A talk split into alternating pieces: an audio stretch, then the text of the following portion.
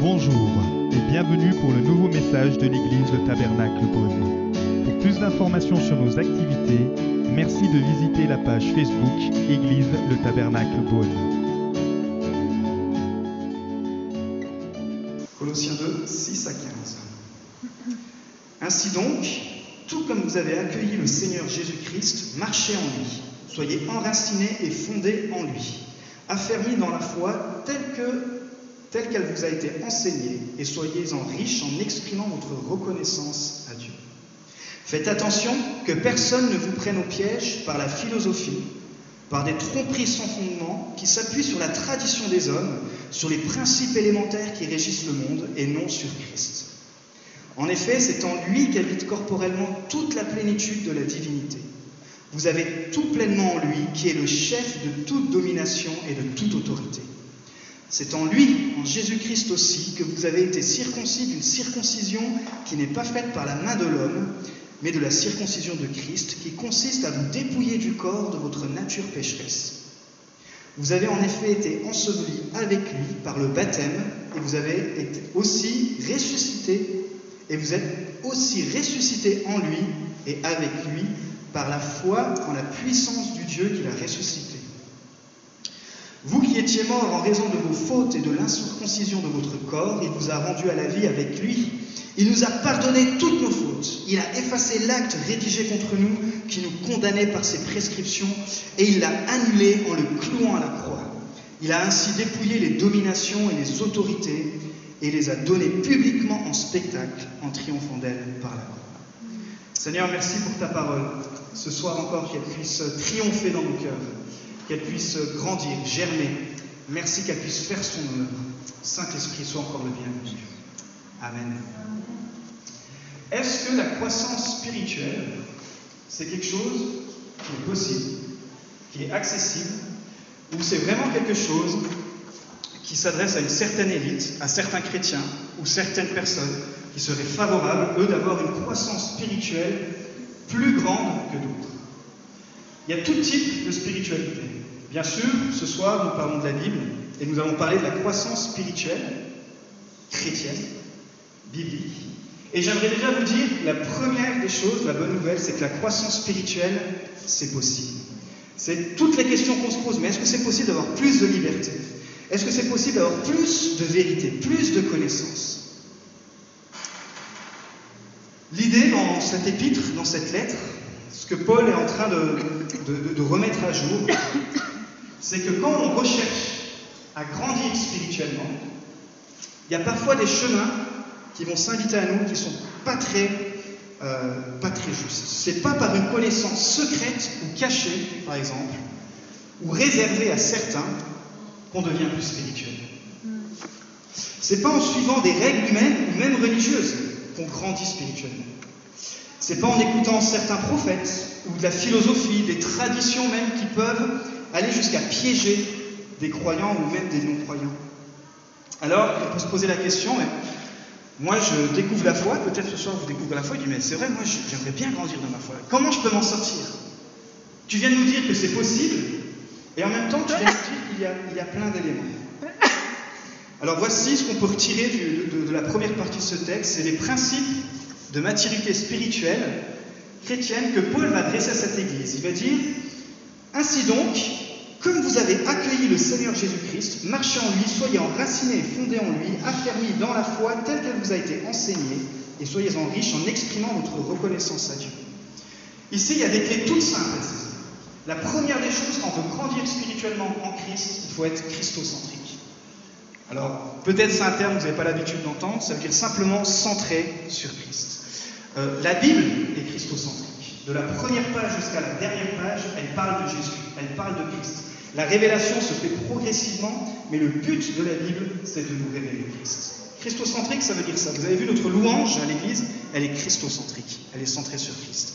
Notre prédication, elle est christocentrique. Euh, tout ce que nous faisons tourne autour de Christ. Pourquoi? Il est la tête de l'Église. Il est le chef de l'Église, il est la tête du corps qu'est l'Église. Donc, il n'y aurait aucun sens de faire d'autres détours et de prêcher autre chose. C'est ce qu'en en fait il est en train de rappeler. Paul est dit, la première démarche, il faut accueillir Jésus-Christ. C'est une démarche personnelle. Ce n'est pas un héritage qu'on obtient par la famille. Peut-être vous ce soir, vous pouvez vous sentir frustré. Je dis, mais moi, je suis pas né dans une famille chrétienne. Est-ce que je peux grandir dans la foi chrétienne? Oui, parce que justement, c'est une démarche personnelle. Il dit accueillir Jésus-Christ. On choisit de suivre Jésus. Ensuite, il dit de marcher en Jésus-Christ. La vie chrétienne est souvent comparée dans la Bible à un pèlerinage. Ce n'est pas une course. Parfois, quand on rencontre notre Sauveur, on est libéré de nos péchés et on est à fond pour le Seigneur. On, a envie de, de, sauver le monde entier. Et puis au bout de six mois, la course, elle est comme épuisée. La vie chrétienne, c'est un pèlerinage. Peut-être que ce soir, vous êtes arrivé, vous êtes fatigué dans votre spiritualité chrétienne. J'aimerais vous dire, c'est normal. Il y a une démarche qui est justement un pèlerinage, ce n'est pas une course. Alors il dit, il faut marcher. Vous savez, quand, si vous êtes habitué à la marche, il y a, comme une endurance qu'on prend, plus on marche. Et puis il y a toutes sortes de chemins, et puis il y a toutes sortes de, trajectoires et de directions qu'on peut atteindre par la marche. Il faut se laisser du temps, il faut se reposer. Puis il dit d'être enraciné en Christ, comme dans le psaume 1. Il dit que c'est quand l'arbre, on est comme un arbre planté euh, près d'un courant d'eau qui donne du fruit en sa saison. On va comparer l'arbre qui est planté, qui donne du fruit aux feuilles. En ce moment, c'est l'automne, et peut-être dans votre jardin, où vous avez vu un petit peu partout, il y a des feuilles. Les feuilles, c'est le vent les transporte où il veut. Et parfois, croyons ou non croyants, il suffit qu'une philosophie, une croyance, une nouveauté qui arrive, et on est transporté dans toutes sortes de croyances et qui peuvent même nous faire très très mal. Il dit non, soyez enracinés en Christ. Et parfois, être enraciné en Christ, c'est simplement prendre du temps dans la parole, prendre du temps avec les frères et sœurs. Vous trouvez une église locale où vous allez pouvoir vous enraciner. Et là, euh, vous allez pouvoir grandir, puisque les, racines vont pouvoir aller de plus en plus en, plus en profondeur. Il dit d'affermir sa foi, donc par les enseignements, et il parle de la reconnaissance. Encore une fois, la reconnaissance, la joie, on en parle très peu. Et pourtant, c'est le signe distinctif d'une spiritualité, d'une bonne maturité. C'est pas toutes les blablas que vous pouvez peut-être entendre sur prophète de ci, prophète de ça. Rencontrer un chrétien joyeux, rencontrer un chrétien reconnaissant, moi je vous donnerai, son degré de, maturité. Il n'y a pas mieux qu'une personne, qu'une femme, un homme qui a rencontré le Christ et qui a cette reconnaissance à l'intérieur de lui, plus que des versets par cœur, plus que toutes sortes de, de conseils qu'on pourrait vous donner. La reconnaissance, la joie. Parce que c'est pas évident en ce moment, la joie. Et puis ici, euh, vous êtes comme moi, on n'est pas épargné, que ce soit au travail, que ce soit dans toutes sortes de circonstances. La reconnaissance, c'est vraiment dire, bah, Seigneur, quoi qu'il arrive, moi je compte sur toi et, ta joie sera ma force. Waouh, quelle maturité. Tu traverses cette épreuve avec joie, tu n'as même pas besoin de parler. J'ai envie de savoir qui est à l'intérieur de toi. J'ai envie de savoir qui est cette force qui te donne euh, le courage de continuer. Donc grandissons dans notre reconnaissance. La reconnaissance, elle s'exprime par notre joie, par bien sûr comment, comment on répond à nos finances euh, à Dieu, par le pardon, par euh, en fait, toutes ces caractéristiques qui font de nous des êtres normaux, mais quelque part différents parce qu'on a une joie qui est puisée pas dans nos propres forces, mais en Christ. Ok, donc on continue. Euh, ça aurait été bien, comme on aime être pratique dans cette église, qu'on prenne peut-être quelques secondes où vous puissiez dire merci à quelqu'un euh, pour toutes sortes de choses, mais je vais vous laisser réfléchir et peut-être cette semaine, prenez votre téléphone et vous envoyez à quelqu'un.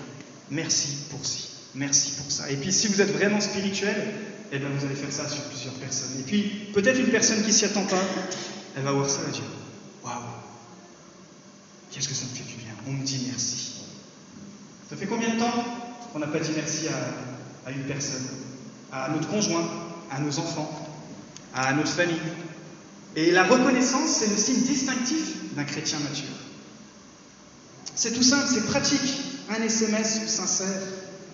Prenez cette semaine cet engagement de dire je vais remercier au moins une personne. Le deuxième point ce soir, c'est que Paul nous met en, garde, et il met en garde cette église contre les trois types d'enseignements qu'il faut à tout prix éviter. Si on veut que la croissance spirituelle elle soit possible, il y a trois types d'enseignements absolument à éviter. Et il dit au verset 8, faites attention que personne ne vous prenne au piège par la philosophie, les tromperies sans fondement et qui s'appuient sur la tradition des hommes, sur les principes élémentaires qui régissent le monde et non sur Christ. Il parle de la philosophie, de la tradition des hommes et des principes élémentaires. Et très rapidement, on, va regarder qu'est-ce qu'il qu veut dire exactement. Le problème, c'est que quand un croyant n'est pas satisfait de sa spiritualité ou de sa relation avec Dieu, de ce qu'il est en train de vivre, notre premier réflexe, c'est de mettre la faute sur Dieu. Et puis, euh, moi je le fais, donc euh, je suis pasteur, j'imagine que vous le faites aussi. Ne, soyez pas menteur. C'est ça, on dit, Seigneur, euh, c'est ta faute, et voilà, et puis, et puis on commence à remettre en cause Dieu, on commence à remettre en cause sa bonté. Et puis en fait, on ne veut pas admettre qu'on n'est pas en bonne santé spirituelle. On veut admettre que c'est lui qui n'est pas en bonne santé. On dit, mais si Dieu était si grand, si bon, je serais plus libre, je serais plus grand, je serais plus fort. Qu'est-ce qui se passe? C'est que petit à petit, comme on pense que notre foi, notre foi en Christ n'est pas assez suffisante, on va vouloir chercher plus de connaissances au lieu de rechercher Jésus. Et c'est là qu'on peut être tenté et influencé par toutes sortes de pièges, de pièges pardon, dont on va parler. Vous savez, c'est comme si vous marchiez sur une plage. Il y en a qui sont à la plage euh, l'été passé? Une, deux, trois, quatre. Ah, les mains se lèvent, mais c'est pas une honte, hein 4, 5, il faut aller à la plage. Imaginez, vous allez à la plage. Rappelez-vous, il fait bon.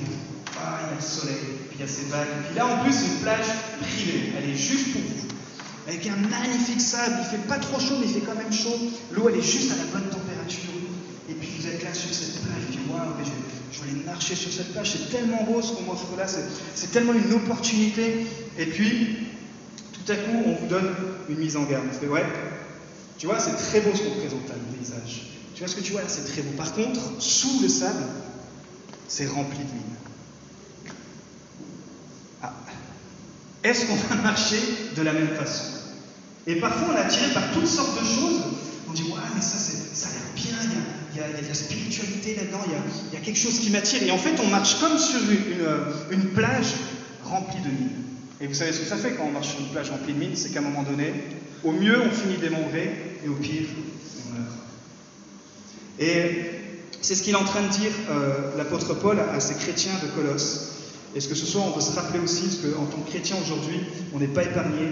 Il est en train de dire, premièrement, faites attention à la philosophie. La philosophie, c'est comme une mine qui est sous ce magnifique sable. Il est en train de dire, alors la philosophie n'est pas mauvaise en soi. Moi, j'aime la philosophie. Mais la philosophie, ça veut dire quoi? Ça veut dire aimer la sagesse.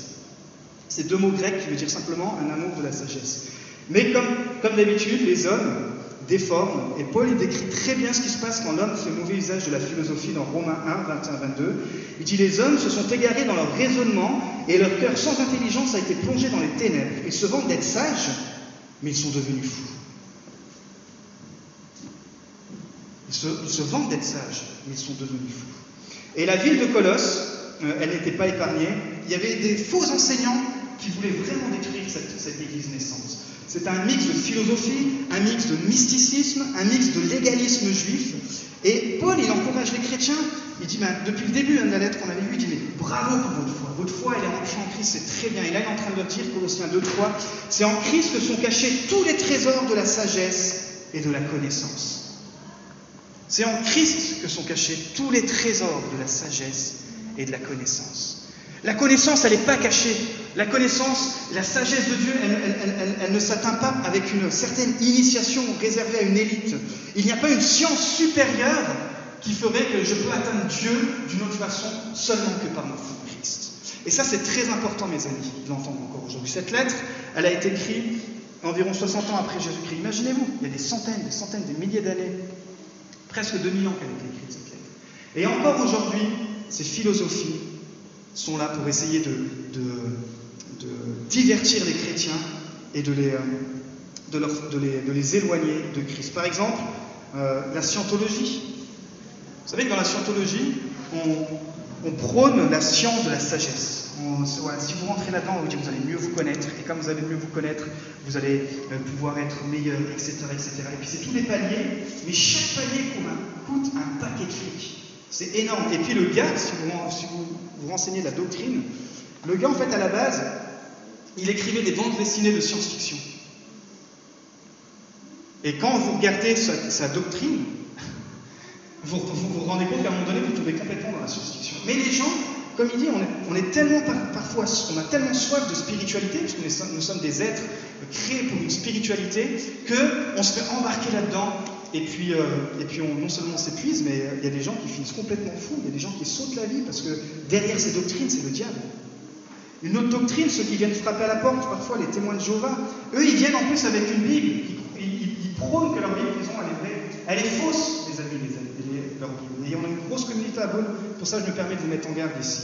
Parce que leur Bible est fausse. Elle est, euh, c'est une Bible qui a été trafiquée. Et vous savez, le pire, c'est qu'ils ont prédit la fin du monde des deux, trois, quatre fois, c'est jamais arrivé. Donc maintenant, ils ont changé leur langage. Ils doivent prédire la fin du monde, parce que vu que les gens sont un peu plus intelligents, on, va changer d'axe. Et ils sont complètement à côté de la plaque. Avec un mysticisme. Vous savez, leur révélation leur viendrait d'une équipe de gars qui sont planqués dans une tour aux États-Unis et eux recevraient la révélation de Dieu. Et puis, rah, et ils, ils, ils donnent tout cela à tous ces pauvres gens. Non, il n'y a pas d'autre intermédiaire que Jésus-Christ. En plus, c'est le pire des mensonges, puisque juste certains peuvent être sauvés. Jean 3,16 Dieu a tant aimé le monde, quiconque confesse son nom est sauvé. Donc je vous mets en garde contre ces choses-là, parce que peut-être dans votre entourage, vous allez être à un moment donné challengé, et puis peut-être votre foi à un moment donné.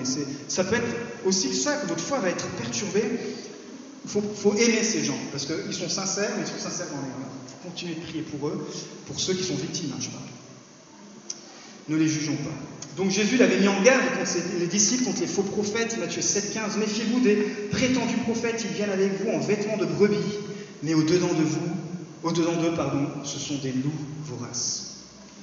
Il y avait ces trois pensées euh, philosophiques juives qui dominaient à l'époque des, des, Colossiens et depuis, euh, depuis, le, depuis, que Christ était arrivé, même avant qu'il arrive, très rapidement, il y avait la philosophie pharisienne, puisque toutes ces philosophies, on les retrouve encore aujourd'hui. C'est pour ça que je prends le temps de vous donner la racine d'où ça vient et les, conséquences qu'on a encore aujourd'hui. Donc il y avait cette philosophie pharisienne, eux ils croyaient que le salut s'obtenait que par une obéissance parfaite à la loi. Ils étaient obsédés par l'apparence extérieure, pardon, la vie pieuse et la pureté. C'était des malades de la pureté. Si vous lisez les évangiles, comment Jésus euh, les a traités d'hypocrites, comment Jésus les a remis en place, parce qu'il il, il, prônait une. Un, il, mettait Dieu, il prêchait Dieu vraiment faussement. C'est quoi les symptômes? Quand on est sous ce genre d'influence, et en, encore aujourd'hui, ces genres d'influences peuvent exister, c'est peut-être pas le pharisien, il y a toutes sortes de choses maintenant qui existent. C'est un sentiment de culpabilité qui rentre en vous. C'est de la condamnation. Ça, vous donne une vie où, du coup, vous vivez comme un hypocrite parce que vous, vous êtes en train de jouer un jeu et il n'y a pas de place pour la grâce.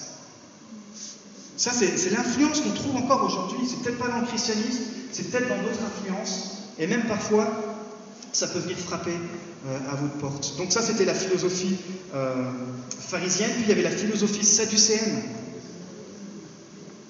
Donc eux, c'était le parti politique, c'était des prêtres qui appartenaient à une classe sociale aisée, mais ils rejetaient une partie de la Bible. Ils rejetaient dans l'Ancien Testament, ils rejetaient une partie de l'Ancien Testament, et donc ils ne croyaient pas ni en la résurrection des morts, ni au miracle, ni en la vie éternelle, ni aux anges ni aux démons. Et qu'est-ce que ça fait quand on croit ce genre de choses-là? C'est quoi les conséquences Pour eux à l'époque et pour nous aujourd'hui, les symptômes, c'est qu'on a une vie chrétienne sans puissance.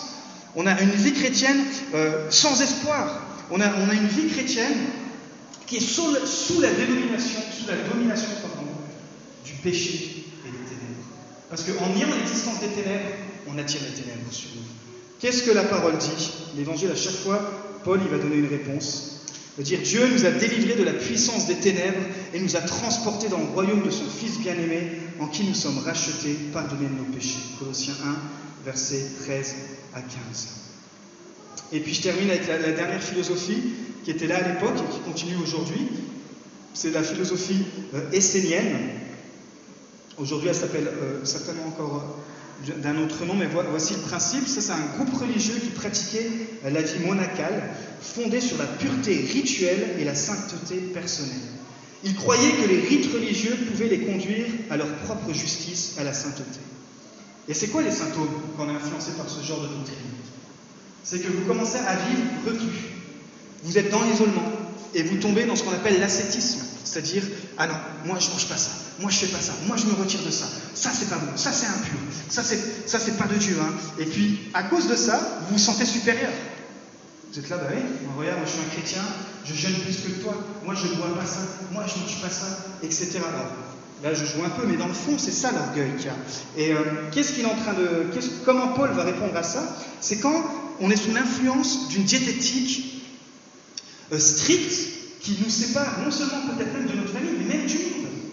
L'ascétisme, c'est incroyable. Et je ne voudrais pas sortir des noms euh, de, de type d'ascétisme aujourd'hui, mais regardez autour de vous, vous allez voir, il y a toutes, sortes de gens qui croient parce qu'ils ne mangent pas ça, ils ont une spiritualité. Et ils sont sincères, mais le problème, c'est qu'ils sont dans l'erreur. Moi, je, ne veux pas manger pas ci, pas ça. Et puis, il y a comme un orgueil qui s'installe. Paul dit, ben voilà ce que dit l'Évangile. Il dit que personne donc ne vous juge au sujet du manger ou du boire. Parce que la réalité est en Christ. La réalité, mes amis, est en Christ. Et tous ces artifices parfois qu'on essaye de faire, et même parfois dans les églises, même parfois dans le christianisme, il y a toutes sortes de règles humaines qui s'installent, toutes sortes de philosophies. Et puis là, ah ben moi je suis un chrétien d'un certain niveau, on ne le dit pas, mais ça se sent. L'évangile, mes amis, l'évangile, c'est centré sur Christ. Et si jamais un jour quelqu'un vient vous condamner pour ce que vous mangez ou ce que vous buvez, repensez à, cela. Dis, mais à quoi ça sert ce que tu me dis là? Est-ce que ça me fait grandir dans ma croissance spirituelle? Non, ça va vous conduire à vous replier sur vous-même, culpabilité, ascétisme, isolement, rejet de soi, euh, euh, et puis finalement à vous mettre dans l'envers et dire, bah oui, moi regarde, je jeûne un jour sur deux. T'as vu la puissance que j'ai moi? Ouais, ouais, t'as une sacrée puissance. Par contre, euh, je vois ton sourire, euh, il n'est pas très puissant. Hein. Je vois pas du tout ta joie. Donc vous voyez, il faut, vraiment, c'est ce que Paul faisait là, il était en train de dire aux Colossiens, vous êtes vraiment sur la bonne voie, par contre faites gaffe. Euh, donc à, à, ce type de philosophie, ces pensées philosophiques. Puis, il parle de la tradition des hommes. Donc la tradition des hommes, c'est tout ce qui se transmet à travers les années. On a tous des coutumes, on a tous des habitudes. C'est ce qu'on a toujours fait, toujours cru. Et les chefs religieux à l'époque étaient très zélés pour obéir et protéger ces règles.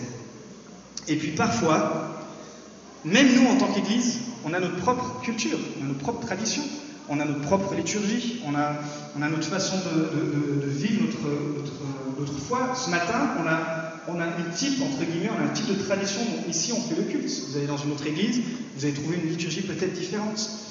Et le problème, c'est pas ça. Le problème, c'est quand vous êtes dérangé par une autre tradition. C'est-à-dire, imaginez-vous qu'un dimanche, je dis, ben, je commence par la prêche et je commence pas par la louange. Ah non, pasteur, bah franchement là, qu'est-ce que c'est que ça? Je vais jamais rencontrer le Seigneur, ça c'était pas un bon culte. Et puis, Et là, en fait, on est sous l'influence de la tradition. Ou, eh ben, on commence par la Sainte Seine. Ah ben non, mais qu'est-ce que tu racontes là Vous voyez, on rentre dans des rites, on rentre dans des, dans des systèmes, on rentre dans des habitudes. Et moi, si vous avez vu ici, j'essaie de casser certaines habitudes exprès. Parce que je me suis dit, bah, pourquoi la Sainte Seine, on doit toujours le faire à ce moment-là? Ben non, pour moi, la Sainte Seine, déjà, c'est accessible à tous ceux qui croient en Jésus-Christ et c'est surtout une réponse à un message. Peut-être que dans d'autres années, on fera autrement. Mais certains peuvent être troublés, dire Oh, voilà, qu'est-ce que c'est que ça? Comment chasser le scène Ou certains, non mais je rigole, hein. je rigole à l'intérieur, je pleure, et puis certainement vous pleurez, on rigole un peu de nous là, on se dit, je suis chrétien, on a le droit quand même. De temps en temps, on... paraît carrément, je viens pas au culte s'il n'y a pas la Seine. Mais c'est fou ça Elle est où. Imaginez le, degré de tradition.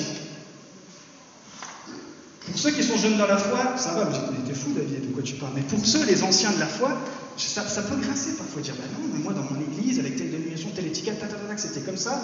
Ou pire, vous changez le format du mardi soir. Pavé dans la mare. Ah non, pasteur, moi le mardi soir c'était l'étude, il y avait trois chants, il y avait un pasteur qui était là, moi j'étais assis, je comprenais rien, j'écoutais rien, je recevais rien, mais hop, je rentrais chez moi et ma part religieuse était. Vous changez un peu ce format-là, vous faites une explosion dans les églises. Vous changez de jour, vous faites une explosion dans les églises. On est sous l'influence de la tradition, les amis.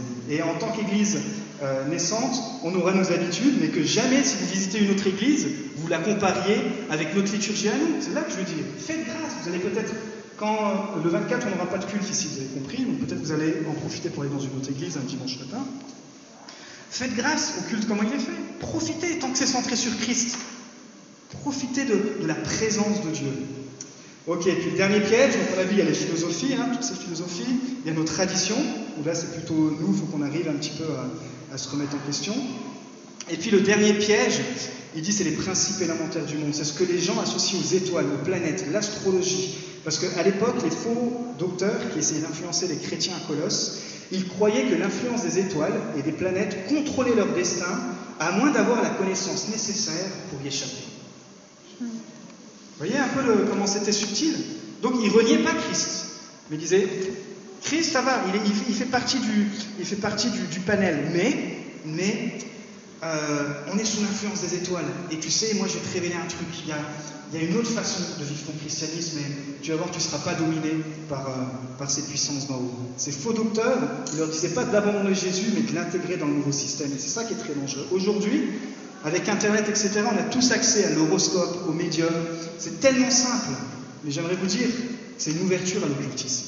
Et si vous n'êtes pas chrétien, ou pas chrétien engagé, ou jeune dans la foi, et que vous avez ouvert ces genres de portes-là, on peut prier avec vous. Ces portes. Il faut le très rapidement.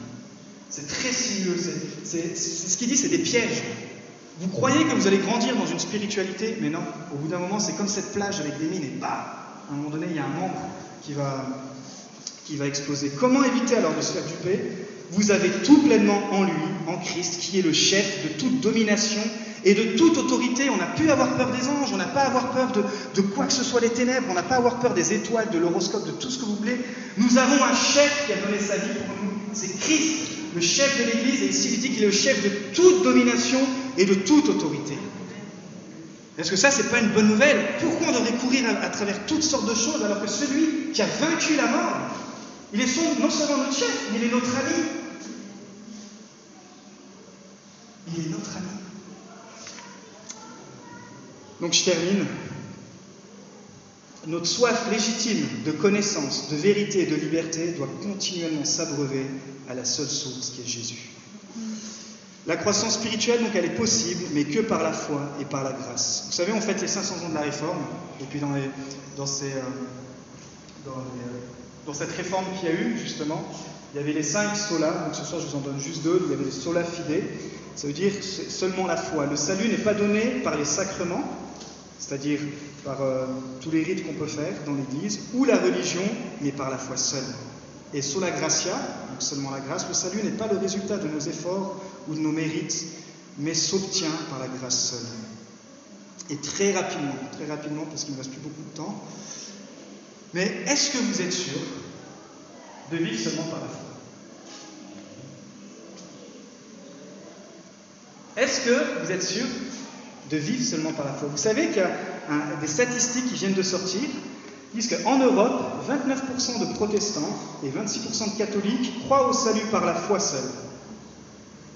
En revanche, 47% de protestants et 59% de catholiques croient au salut par la foi, mais en plus avec les œuvres. C'est énorme Encore en, en 2017, on croit qu'il faut qu'il y a le salut en Christ, bien sûr, mais qu'il faut les œuvres, c'est-à-dire qu'il faut rajouter des choses ou de la loi, ou des principes, ou des règles. Et, ces faux docteurs, c'est ce qu'ils essayaient de faire avec ces chrétiens à Colosse. Pourquoi on a parlé, dans le texte, on a parlé tout à l'heure de la circoncision? Tout le monde dit aïe, enfin surtout les gars. Au début de l'Église, très rapidement encore, je juste euh, ce qui s'est passé dans cette Église de Colossiens. Donc l'Église est naissance. Vous vous rendez compte, Christ, ça fait une trentaine d'années qu'il est mort et ressuscité, l'Église a, a quelques années à Colosse. Et puis cette Église est composée de non-juifs, donc des gens qui n'étaient pas circoncis, mais de juifs qui étaient devenus chrétiens. Mais eux, ils étaient circoncis. Et le problème, c'est qu'il y avait des faux docteurs qui étaient là, ils disaient Ouais, mais les gars, comment on va gérer les non-chrétiens? Ok, on, leur donne accès au christianisme, ok, on leur donne accès à Jésus, mais est-ce qu'il ne faudrait pas couper aussi? Pour les gars Est-ce qu'il ne faudrait pas imposer la circoncision? C'est ce qu'on a lu dans le texte. C'est-à-dire que les faux docteurs étaient là, ils disaient Si vous êtes chrétien non-juif et que vous faites circoncire, les gars, hein, bien sûr, eh bien vous serez plus spirituel que ceux qui ne se font pas circoncire. Et donc ça a commencé à influencer toute l'Église, et Paul va répondre, il va dire, mais non, non, non, non, c'est pas du tout ça. Et vous savez, l'Église a failli éclater au milieu du premier siècle. En, l'an 50, il y a eu le premier concile à Jérusalem, vous pouvez lire cette histoire dans Acte 15, c'est la première grande crise de l'Église. Parce que justement, dans toutes les églises, il y avait des non-juifs qui s'ajoutaient, qui croyaient au Christ, et puis les, enseignants disaient, mais il faut que les non-juifs se fassent circoncire, il faut que les non-juifs, ils fassent comme les juifs. Et s'ils font cela, ils seront des bons chrétiens. Et donc l'apôtre Paul et toute l'équipe, réunion, réunion de chantier, j'ai envie de dire, à Jérusalem. Et réunion de chantier, mais vraiment très, très grosse réunion, parce qu'ils disent, si vous n'êtes pas circoncis selon la coutume de Moïse, vous ne pouvez pas être sauvés. Pour nous, aujourd'hui, 2000 ans après, surtout peut-être ici à personne de culture juive, pour nous, ça nous semble fou. Imaginez eux, La circoncision est venue avec Abraham, c'était le premier signe d'alliance. Ça voulait dire je choisis un peuple. Et en choisissant ce peuple, je fais une distinction. Et grâce à ce peuple, aura une postérité, donc toute la descendance d'Abraham. Et lui, il a dû faire à 99 ans. Pas à 8 jours. Donc imaginez-vous, il avait aussi un de ses fils, 13 ans, quick, puis toute la famille, tous les gars. Ils ont été malades pendant je ne sais pas combien de temps, et tout le monde y est passé. Mais après, de génération en génération, c'est une, une coutume, une culture. Ça voulait dire je suis juif, les gars, c'est coupé, j'ai mon Dieu, c'est que mon Dieu, c'est un signe distinctif, vous comprenez?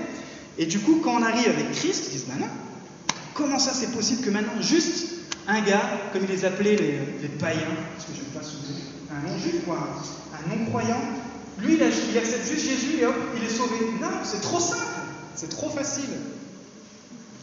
Et je crois qu'aujourd'hui, nous, c'est notre problème, c'est peut-être pas la circoncision, mais euh, il y a plein de choses qu'on essaie de rajouter à la foi, alors que la foi seule, elle est en Christ. Il parle aussi du baptême. Quand le baptême devient euh, euh, ce sacrement, sacrement où il ne faut surtout pas toucher, parce que si on touche à, mon baptême, eh ben alors là je suis sauvé. Le baptême, c'est une réponse à ce que Christ fait dans notre cœur. Est-ce que par exemple, ce soir on va terminer avec ça, parce qu'ils avaient le même débat avec le, avec le baptême, est-ce que c'est l'acte de me faire baptiser qui me sauve Qui dit oui